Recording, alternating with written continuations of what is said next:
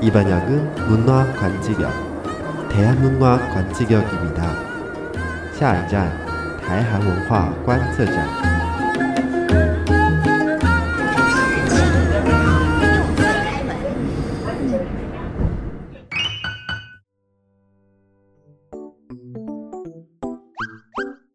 板，你好，C O，我是小老板。您现在收听的节目是由泡菜番薯 Kimchi 口古玛所制播的台韩文化观测站。本集呢是在升级改版之后第二代的第零集。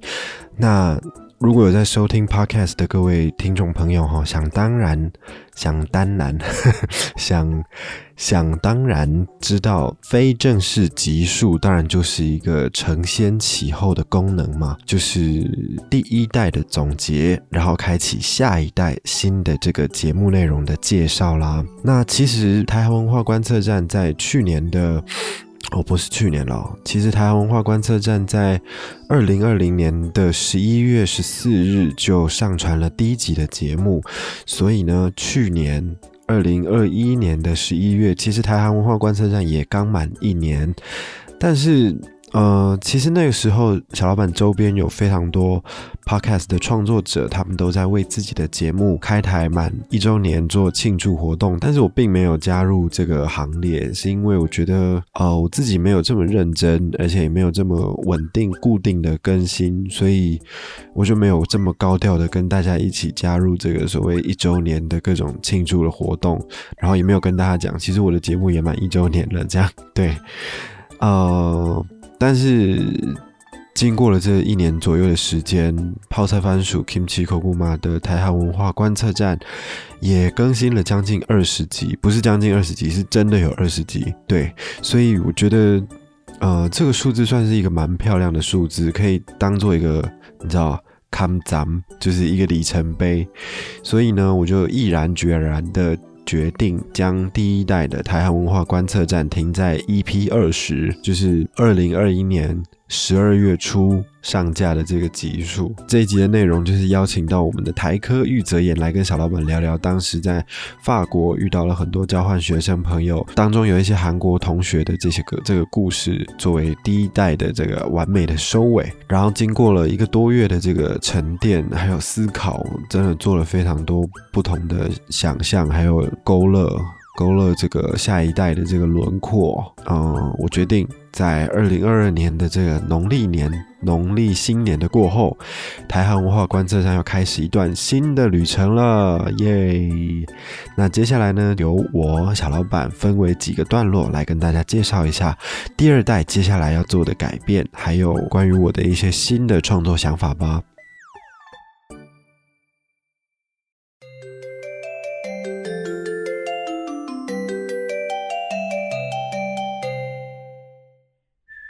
首先呢，第一个阶段要先跟大家分享的是做 podcast 这一年多来的心得。经历了这一年多的时间呢，我也一边进行着正职的工作，然后一边进行着泡菜番薯的文文创创作，同时也经营着这个 podcast 的节目，让。呃，泡菜番薯的理念还有理想，能够透过更多的方式传达出去，也让更多人认识泡菜番薯这个品牌，并且接收到我想要透过品牌发扬的想法。那在这样蜡烛多头烧的状况底下，哈，对 这段时间，我觉得最珍贵。非常感谢的，就是我遇到了各位各种不同的贵人，对，无论是在文创界的摊友们，曾经一起摆摊的这些朋友们，或者是 podcast 圈的这些 podcaster 们，在你们的身上，我其实都收到了很多很多的支持还有鼓励。那也因为大家的支持，我想要更融入大家。其实除了一开始起心动念是想要透过品牌来传达我觉得美的、觉得好的事物给大家之外，看着你们大家都在创作的路上不断的努力呢，我也呃更加的督促我自己不能够放弃，即使更新的频率不定，即使收听的这个群众还都很小众哦，但是我想我会继续努力做这些，就是因为嗯，因为我的这些啊动作还有行为。就比如说我持续的在创作我的文创商品，或者是我持续的在录制我的 podcast，就是因为这些动作还有行为赋予我的这些身份。那我带着这些身份，进而有机会能够更融入你们，就是我欣赏的这些摊友还有 podcaster 们。这是我经营了这段时间之后，我觉得非常非常珍贵的一个心得还有体悟，也是我继续下去的动力啦。因为想要跟你们更靠近，所以我不会放弃我现在所做的这些事情。那因为想要跟你们站在同一个水平上，我也会让我自己更加油、更努力。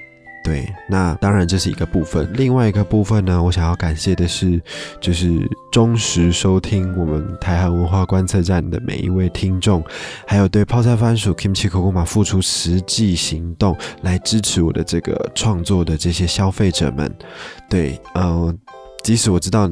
就是我的听众们好像都很冷静，不太喜欢 留下言论跟我互动，对。但是其实我从后台我都可以看得到，就是其实还是有人在听，有人在关注的。而且你知道，出现的那个地点真的是都让我觉得很匪夷所思。除了韩国跟台湾之外，呃，还有一些 来自澳洲啊，来自美洲啊，甚至欧洲、印度都有。我真的觉得非常。非常特别，然后也让我有一种受宠若惊的感觉。没有想到全球这这么多角落都有人在收听台湾文化观测站，真的是非常感谢，也非常的让我激动，让我很兴奋。那这个兴奋也会化作我继续制作节目的动力之一。呃，除此之外，更加的要感谢这些就是收听了节目，然后进而到我的 Pinkoi 设计馆，将我的这些创作还有设计能够购买下来，带在身边使用的这些呃消费者们，我也觉得要在这边跟你说一声谢谢。那谢谢你认同我的东西，那也谢谢你共享我们的价值，还有这一份美好，我真的觉得非常的感动。然后也很感谢。总结以上，就是因为有了这些支持、鼓励还有喜爱，第二代的台湾文化观测站以及泡菜番薯 Kimchi Koguma，在这边我都期许我能够端出更多的好料，然后让大家耳目一新。以上大概就是我这一年多加入了 Podcast 这个平台之后呢，看到的改变、看到的不同，还有呃收到的一些感动跟想法。对，那希望接下来的泡菜番薯，还有接下来的台湾文化观测站，都能够继续更加的努力，然后表现出更多不同的面相以及内容呈现给大家。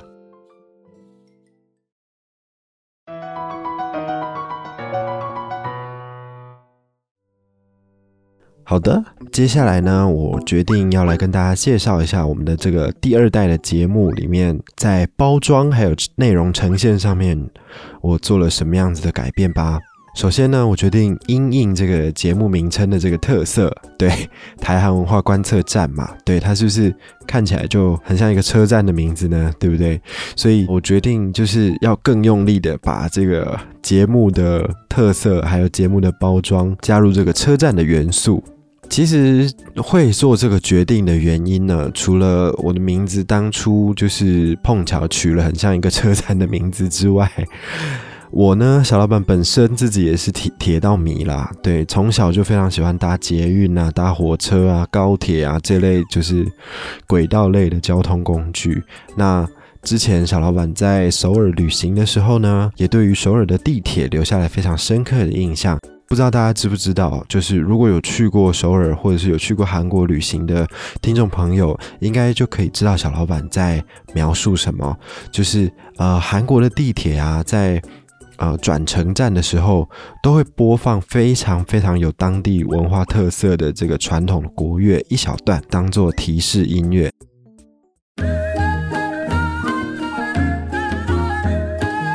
이번역은홍대입구 홍대 입구역입니다.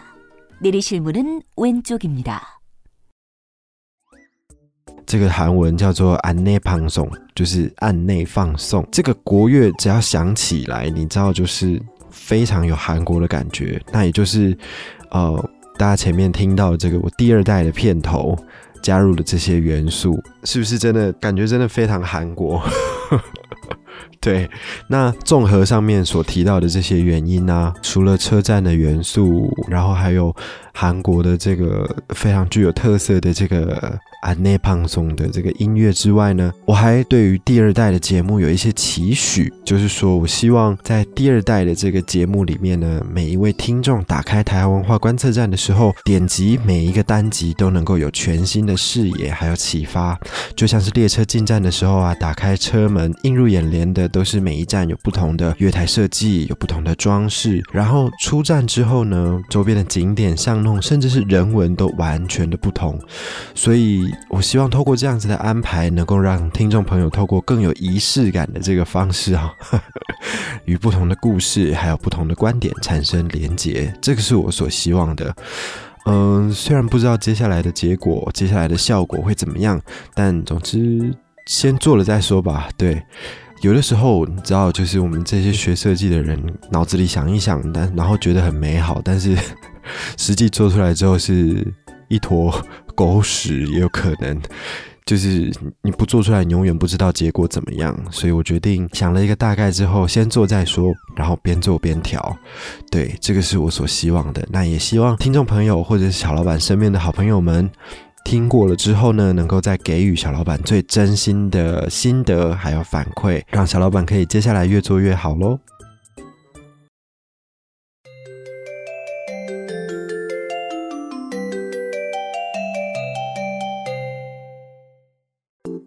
OK，相信大家看到这个第二代的这个 cover 图，不外乎会冒出以下这两种想法。第一个呢，就是哇塞，也太可爱了吧。第二个呢，这是这是哪一位？对。大概就是这两种想法吧，我猜。那所以呢，我希望在这边可以隆重的跟大家介绍一下，这位看起来拱呆拱呆的红衣男子是我们的小老头。没错没错，就是小老板的妈吉小老头。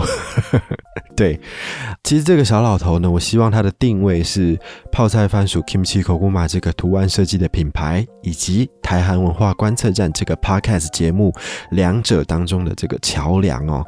其实小老头的这个呃初露面呢，初露面，对，讲初露面就是第一次登场呢，是在二零一七年的十一月二十三日，当时在泡菜番薯 Kimchi Kokuma 的脸书粉砖还有 IG 上面第一次公开发表。那当时这个。柳上燕还有风间露这两款花色的布料是同时问世的，一起被张贴在网络上发表。那。这个小老头呢，他就是在刚刚提到的这个柳上燕的这个图案里面，撑着雨伞、穿着红衣的那个小人物就是他啦。那其实这个小老头呢，他是源自于韩国花牌上面的一个标志性的一个小角色。相信韩国花牌应该我在节目上面提过了非常非常多次，但是真正认识韩国花牌的朋友，我相信还是比较少一点。不过没关系，小老板在这边的功能就是要将我所知道的有趣的事情分享给大家。那说到这个。韩国花牌啊，历史上面有记载，应该是从当时日朝通商，就是当时还是朝鲜时代嘛。日朝通商，日本商人呢就将自己喜欢的这个桌游，这个卡牌桌游带到了朝鲜。那没有想到呢，带到朝鲜就蔚为风潮，就掀起了流行。直到现在的韩国，都还是有许多人非常喜欢玩这个传统的桌游哦。那呃。其实这个花牌的名字呢，在日本叫做哈纳富达，汉字写作花札。那它其实就是呃，上面有花样的这个。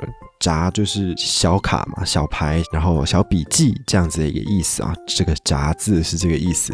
对，那呃，一共有四十八张，它分为十二个月份，每一个月份呢都有一种代表的植物，同一种植物的花样总共有四种。所以呢，这款游戏的汉字有的时候也会写作花斗，斗是争斗的斗，就是使用有花样的卡牌进行比赛的这一种游戏。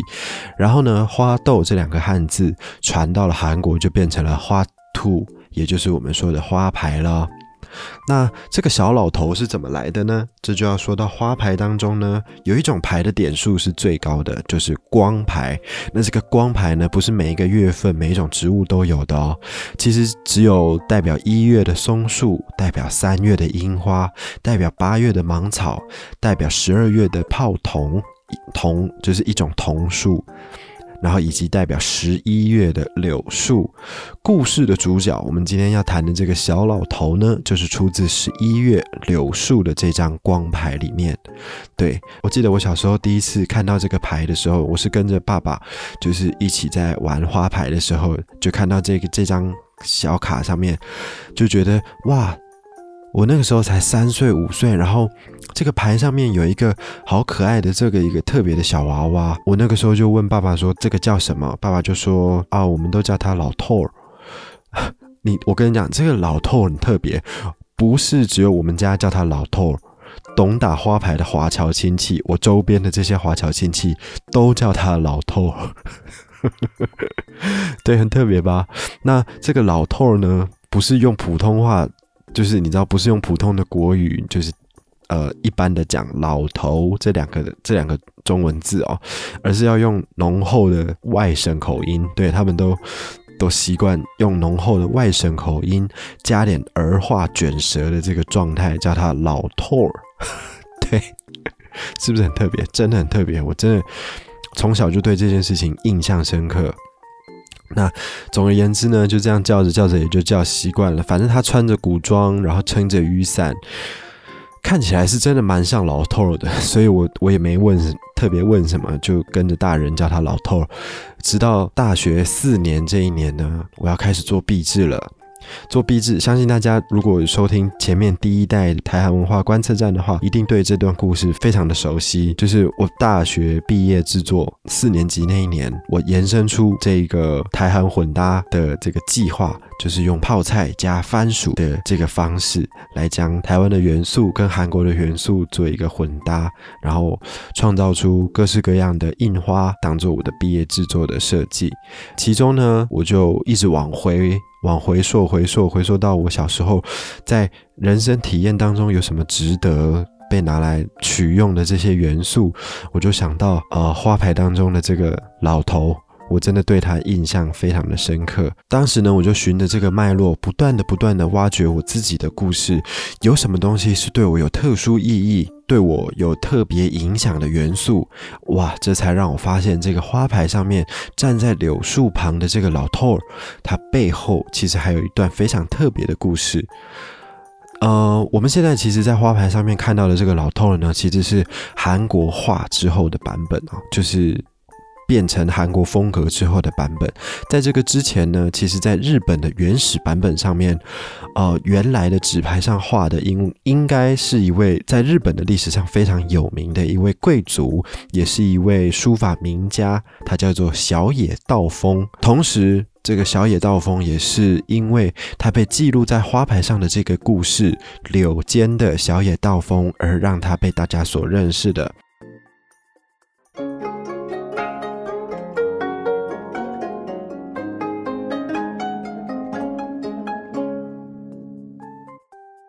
传说小野道风曾经有一度觉得自己非常没有才能，而陷入自我厌恶的状态。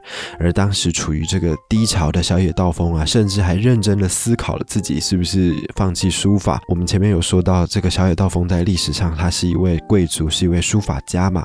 对。那在这个情况下，他觉得自己就是我，我觉得做不到，我觉得自己做不到，我是不是应该放弃书法这项艺术、这项技能？这样子，那。心烦意乱的小野道风呢，在某一个下雨的日子里面，想要出去外面散散步，偶然就看到了这个在柳树下面努力想要跳上去的这个青蛙。重点来喽，这就是为什么小野道风会被画在代表十一月的柳树这个系列里面，原因可能就是因为这个他在下雨的日子里，在柳树旁看到的青蛙。好，那这一只呢，努力想要跳上柳树的青蛙，虽然经过了很多次的失败，但是它仍努力不懈的一直尝试想要救自己一命。因为你知道吗？就是下雨，然后青蛙出现的地方都是可能比较潮湿啊，泥水本来就容易淤积的地方。那雨一再下下来，这个水可能就会变成呃暴涨或者是比较湍急的一个状态，所以。青蛙想要救自己一命，就非常努力的想要跳上柳树往上爬。但是呢，经过不断的这个失败啊，它还是非常的努力。那因为当时正在下雨嘛，柳树垂下来的这个枝条可能就被雨淋的湿哒哒的呀，非常的滑，非常滑溜，很难攀爬哦。所以呢，青蛙就经历了很多次的这个失败，它爬上去又滑下来，爬上去又滑下来。那这个时候呢，在一旁目睹这一切的小野道风就觉得，哎呀，这个青蛙真的很笨，明明不管尝试了多少次都不可能跳上这个柳树，那为什么还要这样坚持不放弃呢？就在这个时候。一阵强风偶然的吹过了，吹弯了柳树。这一阵风呢，就让正在拼命往上爬的这个青蛙，凑巧了跳上了柳树。看到这个状态的小野道风，就突然顿悟：哇，原来我自己才是笨蛋！青蛙这么拼命的想要跳上柳树，偶然之间竟然就让它成功了。所以看到这边，小野道风就发现，不是不努力就有办法成功的。你要经过不断不断的努力，在因缘际会之下，总有一天你会有机会成功的。所以看到了这一幕的小野道风，马上就得到了一个醒悟，而后呢就悬梁刺股，奋发向上，之后就成为了世人所知的这个名书法家。而这段故事呢，甚至还在第二次世界大战以前的日本收录为国定教科书里面的这个课文哦。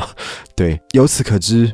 这段故事在日本的文化还有历史里面是非常重要，而且也非常具代表性的一段故事。那花牌呢，就将这则故事记录到了柳树的这个系列里面。不过，虽然说到了韩国，小野道风的这个肖像呢，已经被改为了韩国化的版本。而在我童年的这个印象当中呢，也是这个韩国风格的肖像是最为重要、最为印象深刻的一个回忆哦。那。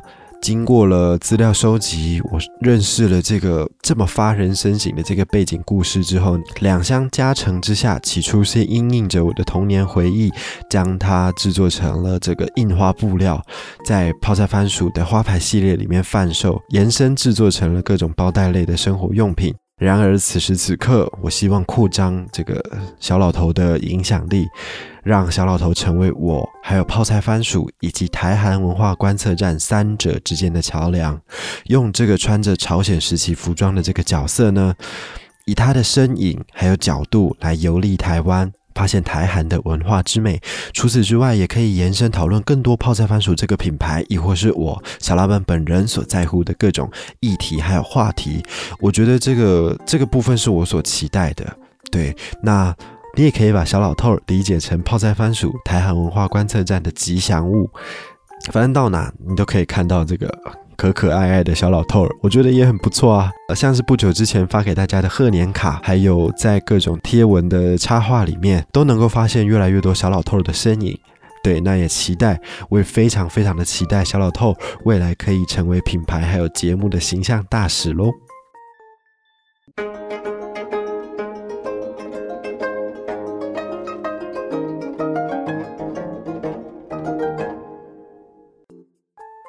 好的，那接下来来跟大家谈谈二点零台湾文化观测站二点零有没有什么不一样呢？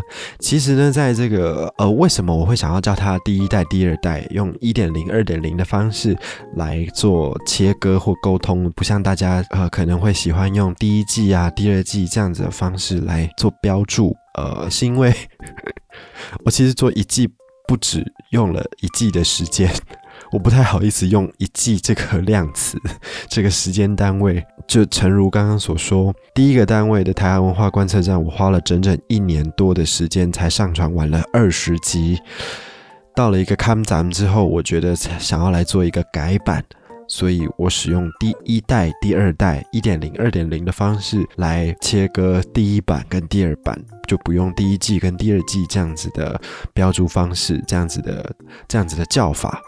对，那呃，其实我在制作第一代的节目的时候啊，常常在约访来宾的时候有一个蛮大的阻力，是因为呃，其实这件事情我一直没有跟大家提过，就是我的节目名称叫做台韩文化观测站。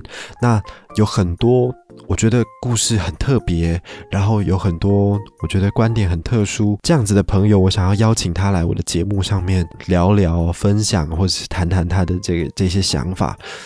但是呢。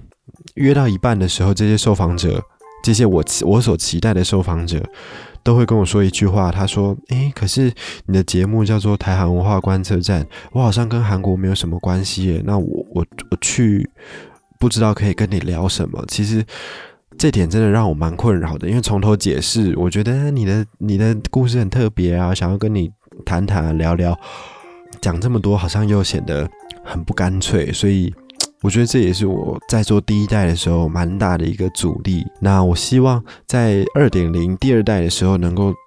做更多，不要只局限在分享韩国故事的内容。我希望将主轴拉回泡菜番薯 Kimchi k o g u m a 这个品牌身上，因为其实我当初做这个 podcast 的原因，真的蛮大部分的内容是期待我用说的方式来把泡菜番薯想要讲的、想要分享的内容传递给更多不同的人听到或是知道。所以局限在台湾跟韩国，我觉得有一点点限缩自己的手脚。因此呢，我在第二代，我希望能够重新定义台韩文化观测站这几个字。其实我想要观测的不只是台湾跟韩国的文化，而是以一个拥有台湾跟韩国两种背景的我的观点，来观测各式各样的文化。台韩。文化观测站应该是这样子，就是有台湾跟韩国的背景来观测文化，而文化呢，就是人类生活的轨迹所形成的记录。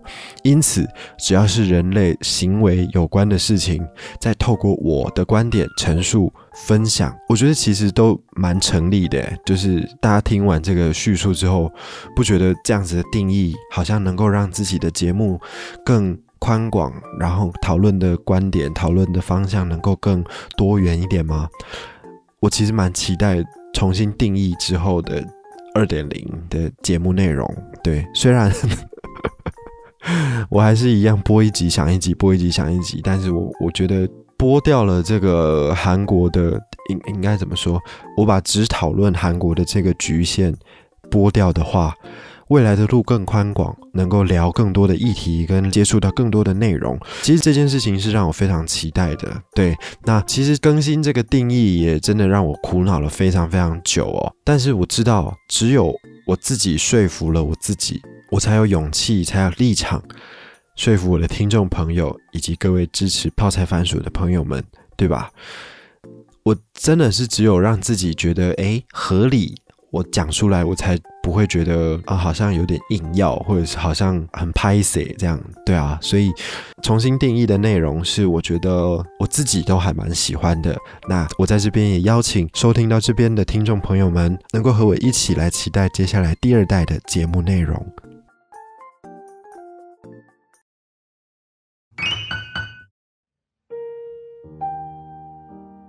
好啦，说了这么多，其实这一集主要还是第二代的先行集数啦。对，就是走在第二代的正式集数之前的这个带状鬼。我觉得带状鬼超酷的。大家知道带状鬼是什么概念吗？就是其实在一些比较大的转乘车站啊，或者是呃人流比较多的车站的旁边。或者是站与站之间都有一种设施，对设施，在捷运系统里面都有一种设施叫做带状轨，它是收纳另外一班捷运的。无论是让捷运转方向，或者是人真的太多，我必须增加班次的时候，放在带状轨的这一班车就要临时的出勤去载客人。那我觉得带状轨这个概念，我把它放在先行级数上面，就是在出发前 ready 的一个状态，然后它可以更机动的，它可以更有可变性的，它可以更被灵活运用的，所以我我把带状轨这个概念放在第零级，就是 先行级数的这个上面啊。对，那呃。虽然说是先行集数了，但是哼不啷当的，其实也讲了三十几分钟，有点夸张哦。真是，就是小老板还是一样的长舌，喜欢讲话。对，总之呢，我还是要一再的强调，泡菜番薯的台湾文化观测站能够走到今天，小老板真的非常非常的感恩。在第二代呢，我做了非常多改变，又加入了吉祥物小老头，在农历年后呢，这这样一个万象更新的状态，着实哦是一个好兆头，对吧？所以呢，我也在此。期许台韩文化观测站未来能够有更好的成绩，有更多好的机会，做出更好的内容，提供给信赖小老板、喜爱小老板，还有喜爱泡菜番薯的各位听众朋友们。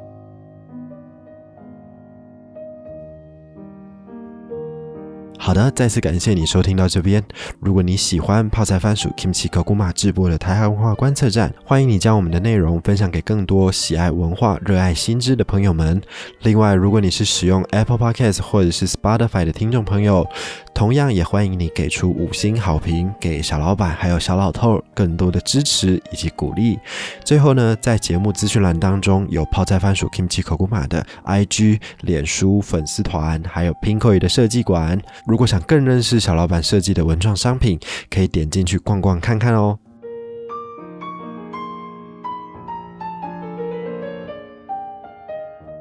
好的，希望你喜欢本趟旅程的故事以及分享。我是小老板，台湾文化观测站，期待下一站与你再相会。安妞。